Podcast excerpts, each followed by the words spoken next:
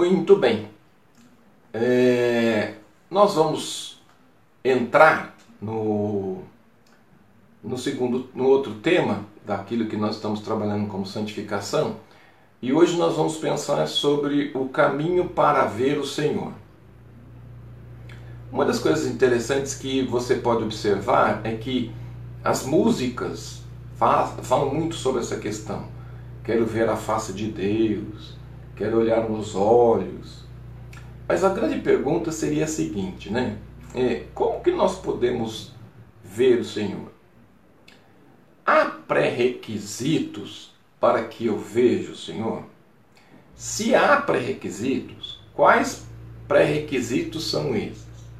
Quando nós olhamos para a palavra de Deus, né, nós vamos ter todos os elementos aqui que vão nos direcionar para responder essa pergunta. Então, o tema nosso hoje, que nós colocamos lá é, como tema principal, santificação o caminho para ver a Deus. Convido você que abra em Hebreus, capítulo 12, versículo de número 14. Então, abra lá aos Hebreus, capítulo 12, versículo 14. Ali nós vamos encontrar então todos os parâmetros para responder e aí nós vamos trabalhar sobre essa questão para que você possa entendê-la de maneira melhor. Hebreus capítulo 12, versículo de número, número 14. O texto diz assim: Segui a paz com todos e a santificação, sem a qual ninguém verá o Senhor. Então, para nós podermos começar a direcionar, né, para que a resposta ela possa vir dentro daquilo que o parâmetro bíblico nos coloca, é, quem verá Deus? Dois elementos: seguir a paz com todos e a santificação. Então, sem esses dois elementos, ninguém verá o Senhor. Uma das coisas interessantes que nós vamos ver, só para a gente poder localizar isso e trazer isso para a nossa reflexão, o ser humano ele foi criado por Deus. E no momento que o ser humano ele foi criado por Deus, ele tinha livre acesso a Deus. Esse livre acesso significava que ele tinha uma intimidade. Que intimidade seria essa? De, o homem tinha uma comunhão com Deus. Tanto é que em Gênesis diz que Deus todas as tardes saía, saía para ter um encontro com o homem. Então essa intimidade era uma intimidade diária. Essa intimidade era uma intimidade em que o homem tinha com Deus e existia um relacionamento, existia um acesso, não existia impossibilidade, não existia barreiras para isso.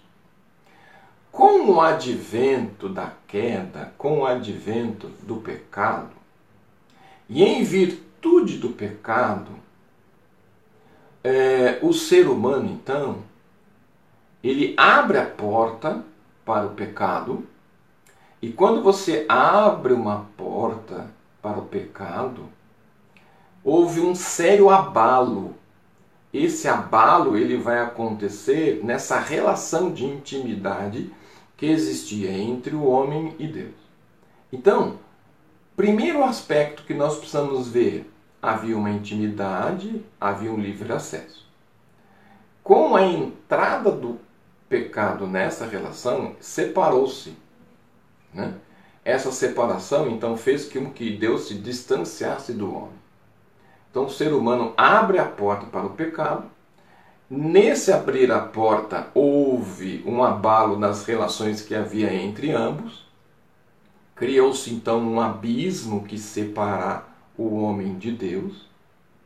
E esse aspecto faz com que é, o ser humano ele vai é, criar ou esse humano, esse ser humano ele vai nutrir a partir de então medo.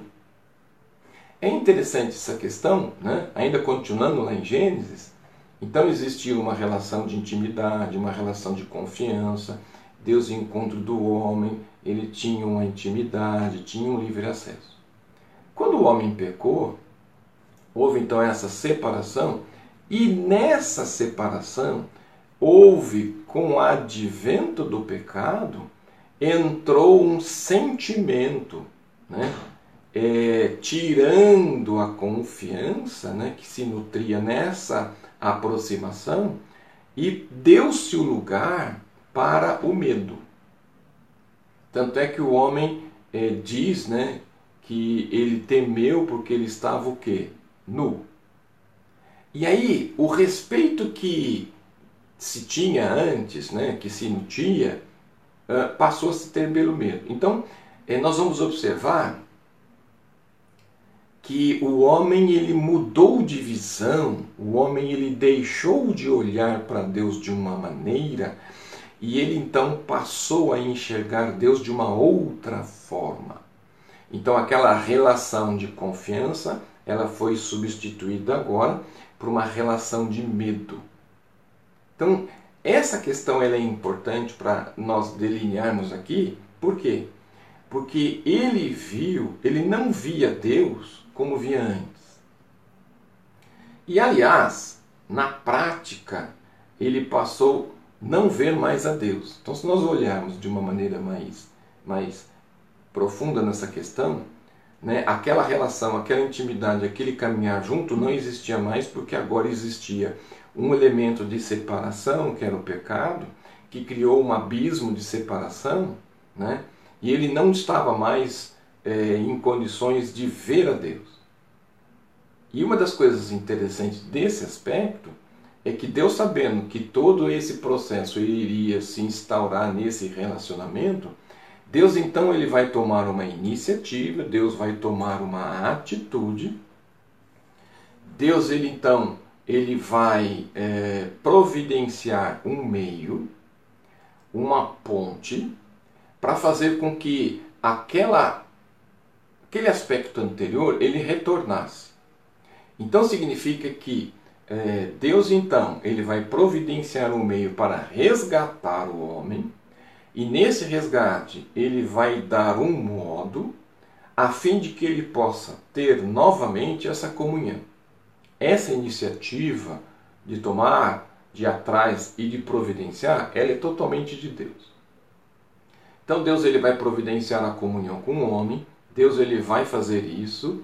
E nesse plano de Deus, nessa estrutura de Deus, na, nessa idealização que Deus realiza, né, que tem o advento na eternidade antes do, da criação do homem, nós vamos ter então é, um plano de Deus para isso acontecer. E esse plano ele tem um nome e chama-se Jesus Cristo.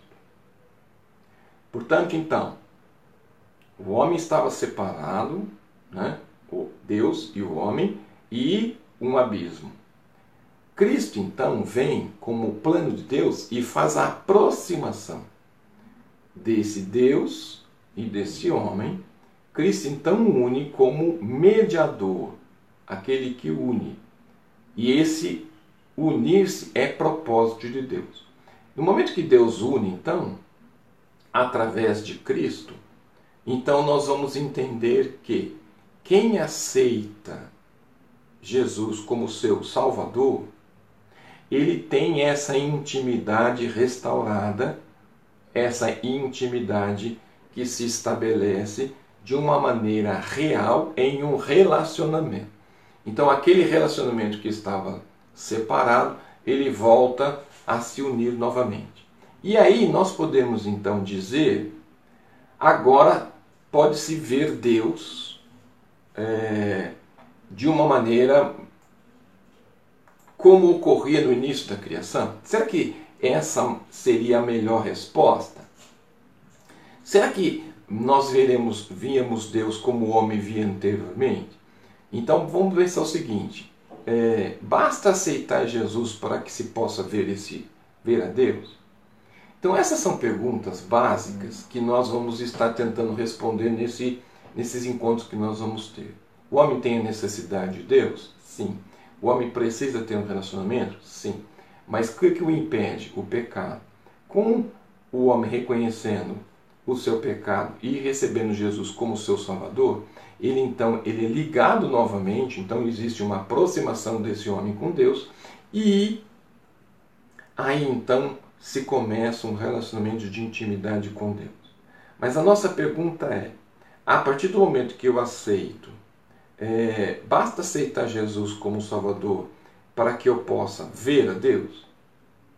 Então, para a gente poder entender isso de uma maneira mais é, bíblica, né, podemos dizer o seguinte: o que significa ver a Deus? Para poder responder essa pergunta, nós precisamos definir algumas coisas. Primeiro, quando se olha para o verbo ver, verbo ver ele quer dizer conhecer ou perceber pela visão.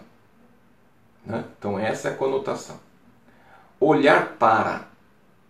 E não é só olhar para, mas também contemplar. E aí a questão seria o seguinte: como Deus é espírito, e aí nós precisamos dar uma olhadinha lá em João 4, 24.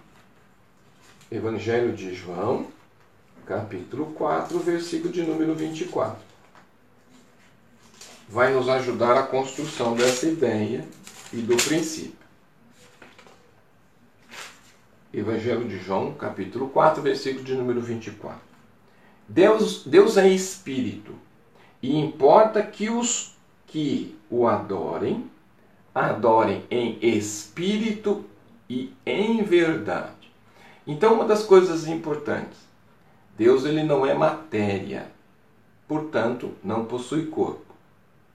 Isto, então, parece ser então um, um, um aspecto importante, por quê? Ele não é matéria, não possui corpo. Este, isto é, não parece ser o significado próprio para essa questão. Por isso, então, no sentido do verbo ser, neste caso, é conhecer. Então, o olhar que o texto está dizendo não é um olhar físico, não é a percepção, mas sim o aspecto de conhecer. O verbo ser, o verbo ver, na Bíblia, ele vai ter aproximadamente 35 significados. Então, há 33 registros sobre a mudança do seu significado. Aqui, nesse texto, para nossa compreensão, este ver, ele tem o sentido de conhecer. Então significa que não é conhecer pela visão, mas conhecer intimamente. Ou seja, conviver, sentir, experimentar, submeter, sujeitar-se. Vou repetir que e essa compreensão ele é a chave do estudo que nós estamos fazendo aqui. Então, uma coisa importante: quem é que quem são aqueles que verão a Deus?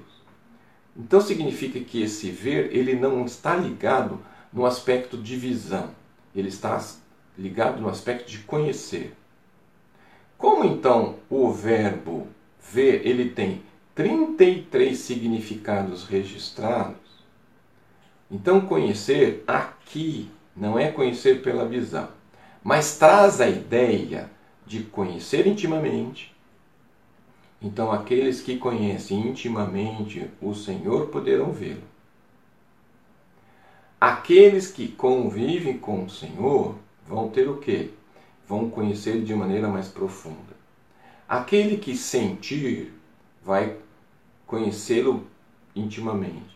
Aquele que experimentar, experimentar porque o conhece. Aquele que se submete, submete porque conhece. Aquele que se sujeita, se sujeita porque se conhece. Portanto, então, ver Deus significa conhecer Deus intimamente. Muitas vezes as pessoas usam um aspecto literal, né? para que possa então dizer de alguma ação que possa ser. Subentende-se então aqui que o autor de Hebreus está nos dizendo que vamos voltar lá no texto básico, né? No texto que nós estamos estudando como base. Seguir a paz, a santificação, sem a qual ninguém conhece a Deus. Então, se eu não tiver paz com todos e eu não tiver uma santificação, eu não tenho um relacionamento de intimidade com Deus. Eu não vou ter uma intimidade com Deus, não vou sentir, não vou experimentar, não vou submeter, não vou sujeitar a Ele. E por que, que isso ele tem um valor importante? Porque ele está nos remetendo que é possível ver a Deus. E é possível por quê? Porque isso pode é, mostrar-nos para nós o caminho. É possível ver Deus? O texto base de Hebreus 12, 14 revela que é preciso, para isso, e para que isso possa ser possível, nós precisamos ter a santificação. Eu não sei se você tem percebido, né, nesses encontros que nós temos tido, que existe uma, uma conexão, uma ligação em todos aqueles elementos que nós já nós trabalhamos com todo o aspecto do, da doutrina. Por que, que nós trabalhamos todos os conceitos da doutrina da santificação, da doutrina da justificação, da doutrina da redenção, da doutrina da glorificação? Por que nós estudamos esses aspectos? Porque todos, todos os princípios que lá estão, estão é, remetidos, estão interligados na vida que vai ter impacto na vida de transformação do salvo. Então, por que, que eu consigo ver a Deus? Porque há um processo de santificação na minha vida. Esse processo de santificação na minha vida, ele é condição ele é o veículo, ele é necessário. Por quê? Porque é ele que vai permitir com que eu possa ter um relacionamento com Deus e sem santificação ninguém verá. Sem santificação não há possibilidade de ninguém ter um relacionamento de intimidade com Deus. E não há possibilidade alguma de se conhecer. Existe uma diferença em que eu ouço de alguém, que alguém me fala, que alguém me conta, e eu ter um relacionamento de intimidade com ela. Então, ouvir sobre o que é e ter um relacionamento de intimidade fazem toda a diferença. Então, significa que a santificação ele é o veículo que me leva a ter essa ligação com Deus, ao passo que se não há santificação, eu não tenho essa intimidade. Então, é vital ver, saber que ver a Deus, para isso acontecer, eu preciso de santificação. Sem santificação, ninguém poderá conhecer Deus intimamente. Sem santificação, ninguém poderá sentir intimamente Sua presença ou experimentá-lo. Sem santificação, ninguém poderá submeter-se ou sujeitar-se é, de maneira é, real que possa ter uma, uma intimidade com Ele e não terá uma relação plena com Deus. Então, por isso, uma das coisas valiosas que nós precisamos ter é, como salvos é: eu preciso ter uma vida de santificação para que eu possa ver, o ver no sentido de conhecer a Deus, para que a minha vida de santificação ela se desenvolva, cresça, a fim de que eu tenha que é o primeiro elemento do texto, paz com todas as pessoas. Quando que eu vou ter paz? Quando eu estou com um processo de santificação sobre a minha vida. Esse processo ele é importante, impactante, ele, ele tem o seu valor, tem o seu significado e faz toda a diferença. Então, salvo, ele precisa viver uma vida, uma vida baseada nesse princípio. Então, significa que nós, para crescermos plenamente, e esse crescimento ele só vai acontecer, esse crescimento ele vai desenvolver, porque a santificação ele é o elemento essencial, né, que vai nos levar a ter essa concepção, a esse alvo, a esse exercício, a essa luta diária para que a minha vida esteja cada vez mais no centro da vontade de Deus e não no centro dos meus interesses e das minhas vontades. Então, o salvo, ele precisa ter uma vida baseada em que ele precisa crescer plenamente e esse crescimento plenamente, é, o condutor daí, disso é a santificação. Essa santificação ela vai me trazer uma plenitude de vida e essa santificação, ela vai fazer com que cada salvo, ele possa ter uma, um entendimento da, do agir de Deus, dos propósitos de Deus, dos planos de Deus, de como Deus age, como Deus faz. E aí nós não vamos viver uma vida completamente perdidos, sem saber quais são os alvos que Deus tem estabelecido para a minha vida. Coisa mais interessante que a gente vê é que as pessoas estão na igreja, as pessoas têm um tempo de vida cristã, as pessoas têm um tempo de relacionamento, mas não sabem os propósitos, não sabem o que Deus quer da vida dele, qual o objetivo, por que, que ele está aqui. Então, uma das questões que vão nos ajudar a responder é: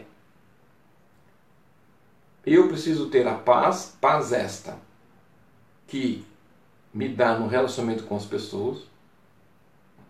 Eu preciso ter santificação, e a santificação é a condução para que isso aconteça, sem a qual, se eu não tiver esses dois elementos, eu não vou poder conhecer a Deus na sua intimidade e na sua profundidade. Então, o salvo precisa viver esta vida baseado nesse princípio, não baseado numa burocracia. Então nós vemos uma quantidade de pessoas com um monte de coisas, com um monte de circunstâncias, com um monte de elementos, com um monte de situações que na verdade não vão contribuir. Por que, que eu digo isso? Porque há um peso no caminhar. Né? É, Jesus nos coloca uma expressão interessante: Vinde a mim todos estáis cansados e sobrecarregados, porque eu vou aliviá-los.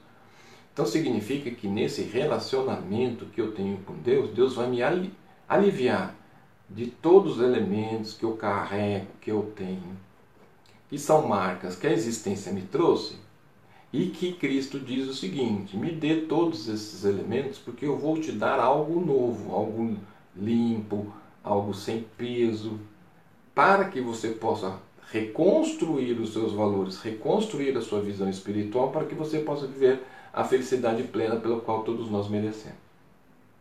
Então o crente, ele precisa entender, o salvo ele precisa entender, ele precisa compreender que é, nessa é, nesse desafio que nós temos de crescimento espiritual, né, a igreja ela precisa entender e ela precisa compreender que a santificação vem através do estudo da palavra, a santificação vem através de uma vida de oração, a santificação vem através de uma fé robusta. A, a, a, a santificação vem através de uma maturidade espiritual.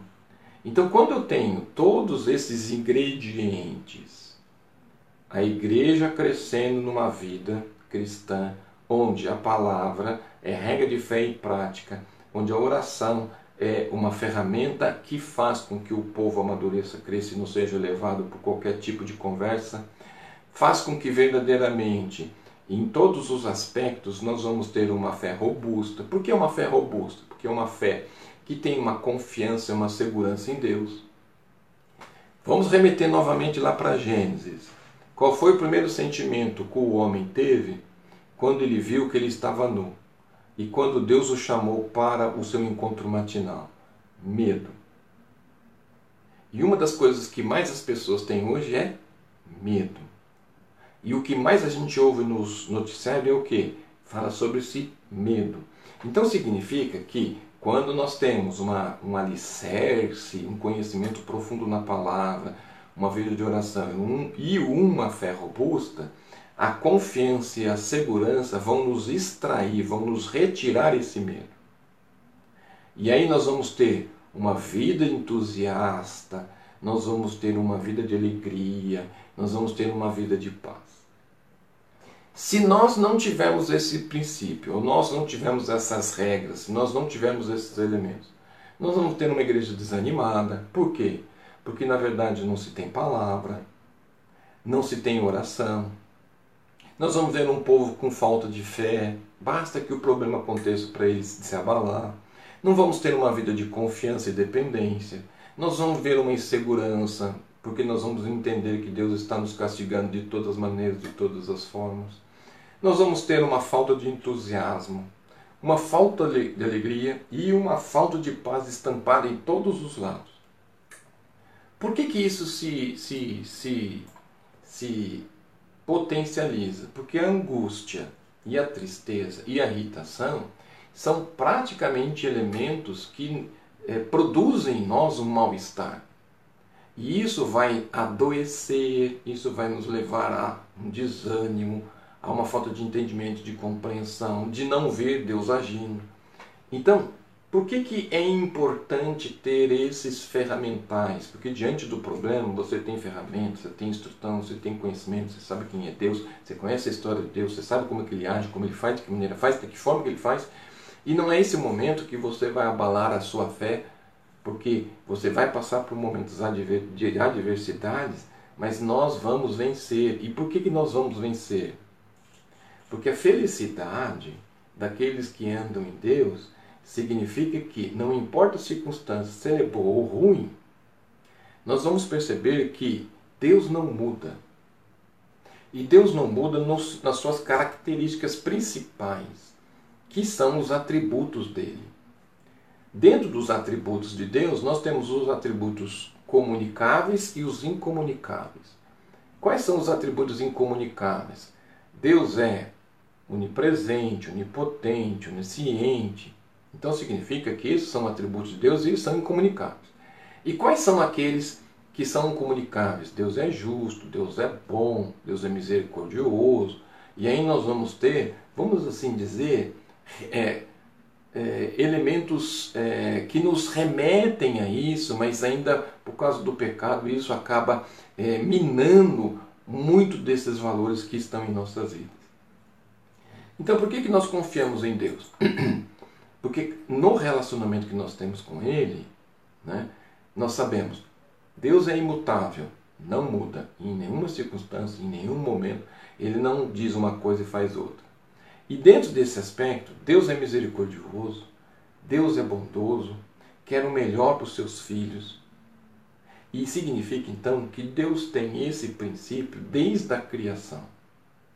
E esse princípio vai nortear a nossa caminhada. Então, significa que se eu tenho uma concepção clara de quem é Deus na minha vida, a circunstância de adversidade que nós vamos enfrentar não vai fazer com que eu tema a circunstância, porque eu estou alicerçado em princípios que são mais resistentes, mais sólidos do que aqueles que eu estou enfrentando.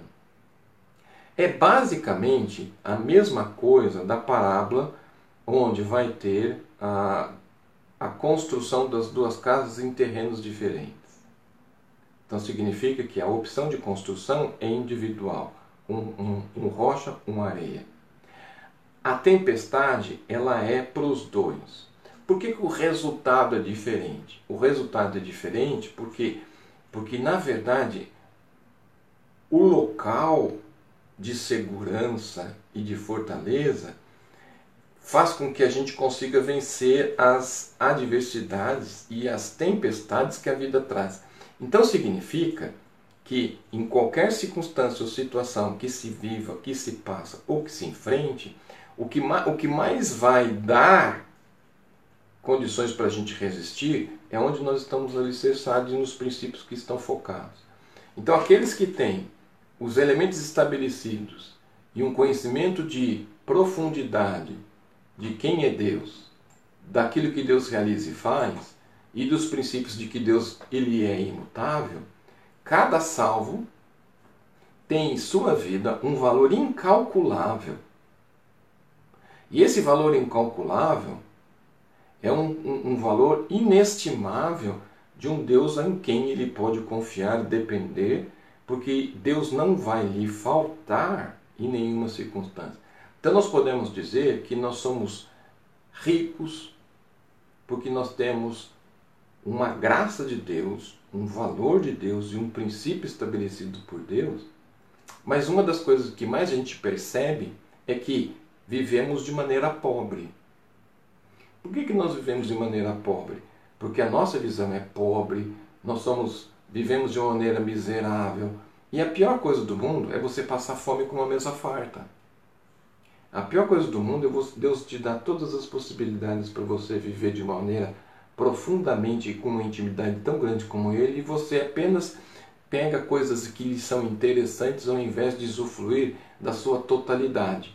Então, é, diante disso, diante do quadro que se tem, nós precisamos mudar. E o salvo, ele precisa querer mudar. Então significa que nós precisamos mudar de visão, mudar de princípio, mudar de atitude. Por que, que nós temos tratado dessa questão com os irmãos e por que, que nós temos investido nesse sentido? Porque à medida que a visão do salvo muda, à medida que ele amadurece e cresce, à medida que ele conhece a Escritura, à medida que ele conhece o Deus que ele serve, é impossível que você não seja uma pessoa de transformação, que mude a sua realidade, que mude o meio onde você está e que você não seja uma pessoa de referência. Porque a referência se faz pela conduta de princípios e valores. Princípios e valores se pauta onde? Numa igreja sincera e verdadeira, onde essa igreja ela vive os princípios de uma vida cristã sinceros, onde a palavra de Deus é regra, onde Deus é exaltado, onde as pessoas oram e essa oração lhe traz uma fé robusta de confiança e segurança em Deus, onde o entusiasmo é uma coisa latente, não é um elemento produzido por um show, onde existe uma alegria, uma paz que sobrepõe as angústias que a vida traz, onde a tristeza e a irritação elas são mínimas diante de um relacionamento de profundidade com o Senhor. Por isso, então, podemos dizer que somos ricos, mas não podemos viver como pobres. Nós precisamos mudar esse quadro. Precisamos ter perseverança e paciência. E são dois elementos desafiadores: a perseverança. Lutarmos em qualquer circunstância, independente das circunstâncias que estamos vivendo. Temos uma paciência porque precisamos convic ter convicção e espera a fim de que saber que Deus virá e nos ajudar. Nós vamos olhar no aspecto do povo de Israel, né, é, que tanto a perseverança quanto a paciência foram testados neles. Dez pragas saíram do Egito com indenização do povo egípcio mas, diante de uma impossibilidade, de uma ameaça que estava diante deles, o que, que eles fizeram? Não perseveraram. Segundo aspecto, não tiveram, não foram pacientes. Por quê? Viraram para Moisés e acusaram Moisés, Moisés de levá-los para morrer diante daquele, daquela impossibilidade. Moisés ora a Deus, Deus dá a diretriz, o povo passa, os egípcios que vêm atrás morrem, mas a falta de perseverança e paciência persistiram. Aí foi com cordonizes, aí foi com falta de comida, aí foi com falta de água, aí todas as vezes existia uma reclamação. Uma das coisas que nós precisamos ter em mente é que a nossa vida não pode, pode ser uma vida de murmuração. A murmuração nada mais é de que um, um, um indivíduo que ele está num grupo ou numa circunstância, mas ele está completamente contrariado. O que mais nós vemos hoje é pessoas murmurando, reclamando, falando, não são perseverantes, não são pacientes. E a prova disso é o que nós estamos vivendo nesse momento. Precisamos de perseverança. Olhamos para Jesus. Precisamos ter paciência. Há um tempo determinado para todas as coisas debaixo do céu.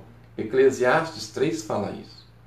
E aí nós precisamos querer sim, querer aguardar, querer esperar. E para todas as circunstâncias existe um preço. A perseverança e a paciência têm um preço, a santificação tem um preço. E sem santificação, sem paz com as pessoas, nós não veremos a Deus.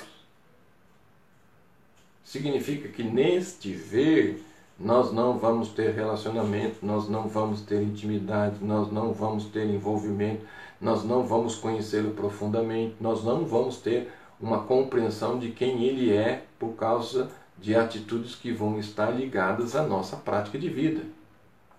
Por quê? Porque as pessoas querem ver Deus, mas na verdade elas não querem se relacionar dentro de uma intimidade de uma vida onde o conviver é importante, onde o experimentar é importante, onde o submeter é importante, onde o sujeitar-se é importante. E quando você fala em conviver, intimidade e experimentar, é fácil. Mas quando você fala em submeter e sujeitar, essa coisa muda de figura. Porque as pessoas eles não querem ter, não querem ser sujeitos, não querem, não querem ser submissos. Quando Jesus fala que nós precisamos ser sujeitos e quando ele fala que nós somos submissos, a primeira pessoa que fez isso foi ele. Ele se sujeitou ao Pai, ele se submeteu ao Pai. Então significa que nós, como servos do Senhor na igreja do Senhor Jesus, precisamos ter o princípio estabelecido pelo cabeça, que é Cristo. Não vivemos uma vida cristã onde vai chover bênçãos de todos os lados, de todas as maneiras, onde você vai escolher as bênçãos que você vai receber, sabe? Eu vivo, eu vivo ouvindo essas pessoas dizendo tantas coisas, eu, eu enxergo a Bíblia dizendo que vai ser um caminho estreito e difícil, onde os desafios vão ser diários e constantes, onde a nossa vida precisa ser uma vida de transformação todo dia, e as pessoas estão dizendo que ganham carro, ganham isso, ganham aquilo, ganham o outro. Eu não consigo enxergar uma Bíblia nesse caminho. Por isso, então, cada salvo em Cristo Jesus, ele tem um tesouro incalculável. Ele tem um valor insubstituível que é uma vida onde a presença de Deus se faz constante com ele e onde ele vai ter uma vida de transformação e santificação. E isso vai fazer com que, a partir do momento que eu tenho uma santificação, a partir do momento que eu tenho uma vida de intimidade, eu vou usufruir da amizade e intimidade com Deus. Ó, é simples. Pegue Abraão, pegue Moisés, pegue Josué, Pegue é, Paulo, pegue João, pegue Pedro, enfim. Busque todos esses referenciais e comece a estabelecer o perfil dos homens que andaram com Deus. Dos homens que usufruíram da amizade, de uma intimidade com Deus. Você vai perceber que todos eles tiveram esse princípio estabelecido na vida deles. E aí você vai dizer assim: não, eles foram grandes homens do Senhor, eles eram homens iguais a nós, tinham os mesmos problemas iguais a nós. Davi é o melhor exemplo disso. E nós vamos observar que foram pessoas que não criaram uma circunstância, sempre se apresentaram diante de Deus como eles eram, colocaram diante do Senhor suas dificuldades, Deus tratou essas dificuldades, eles foram exemplos de vida e tanto é que estão no livro sagrado. Nós podemos viver a mesma questão, porque não existe elemento sobrenatural que você não possa viver porque depende de circunstâncias, mas vida de santificação, isso é algo que você pode fazer e ele está a teu alcance para que na verdade sua vida se transforme. Por fim, né, dentro desse conceito, fica a mensagem que Deus, por meio do seu servo, nos dá um grande exemplo, que é Paulo. E Paulo vai nos ajudar, né? Vamos dar uma olhadinha aqui só no texto 2 Coríntios 7:1. 7:1. 2 Coríntios 7:1. Ora, amados, pois que temos tais promessas, por da carne, do espírito, aperfeiçoando a santificação no temor de Deus. As pessoas hoje querem receita de bolo, né? Significa assim, ó, o que eu preciso fazer para conseguir ter isso? Como é que eu posso mudar de vida? Como é que eu posso é, melhorar meu, meu relacionamento com Deus? Como é que eu posso usufruir disso? 2 Coríntios 7,1 Quais são as promessas? Purifique, certo? Purifique, tire toda imundícia da carne, do espírito, aperfeiçoe a sua santificação e vive debaixo do temor de Deus. E isso é um elemento primordial para a vida daqueles que querem servir ao Senhor Jesus de maneira prática e real. Então, uma das coisas que é, eu diria para você, né, é, eu preciso ter todos esses elementos em minha vida, né, e isso uma prática real e diária. Por quê? Porque a santificação é um caminho para eu ver o Senhor. Essa santificação, ela começa com paz com todos, então significa assim, como é que eu posso amar a Deus que eu tenho raiva, ódio, rancor, mágoa com as pessoas que estão porque fizeram alguma coisa para mim? Princípio, perdoe todas essas pessoas. Merecem? Não. Assim como você não mereceu o perdão que você recebeu. Segundo, vive em santificação. O desafio nosso é a santificação. E aí ele vai dizer o seguinte: Sem esses dois elementos, ninguém verá a Deus. Não é ver no sentido de visão, é ver no sentido de comunhão, intimidade relacionamento. Ok? É esses elementos que vão fazer com que eu possa ver a Deus. Esses elementos são a base essencial da nossa vida de, de, de, de salvo em Cristo Jesus. E não tem negociação. O princípio está estabelecido, ele não, Deus não vai acrescentar nada, ele só quer unicamente que nós, como servos do Senhor Jesus, pratiquemos isso na nossa vida diária. Então, como o roteiro quer viver uma vida, quer ver a Deus, esses são os princípios estabelecidos pelo próprio Deus para que isso possa acontecer. Quem dá a regra é Ele, quem dá o indicativo é Ele, quem dá a forma é Ele, e cabe a mim, eu e você, cumprir esses princípios na vida cristã. Seguir a paz com todos, que é a santificação, sem a qual ninguém virá ao Senhor. Portanto, meu irmão, não viva diferente disso. Não tem como. Né? E essa é a maneira, maneira que nós temos para servir ao Senhor. Acabou. O tempo passa rápido, né? O tempo é mais rápido do que a gente imagina e esperamos que é, essa maneira de explicar possa ter sido clara o suficiente para fazer uma transformação na sua vida. E só para finalizar, né, que eu acho que seria importante, eu gostaria de deixar mais uma vez isso evidenciado. Uma igreja, ela precisa ter o estudo da palavra, uma vida de oração, uma vida de confiança, uma vida de segurança em Deus, uma vida entusiasmada, cheia de alegria, de paz, sem angústia, sem tristeza e sem irritação. Isso é o caminho que nos leva a uma vida cada vez mais próxima do Senhor. Deus te abençoe.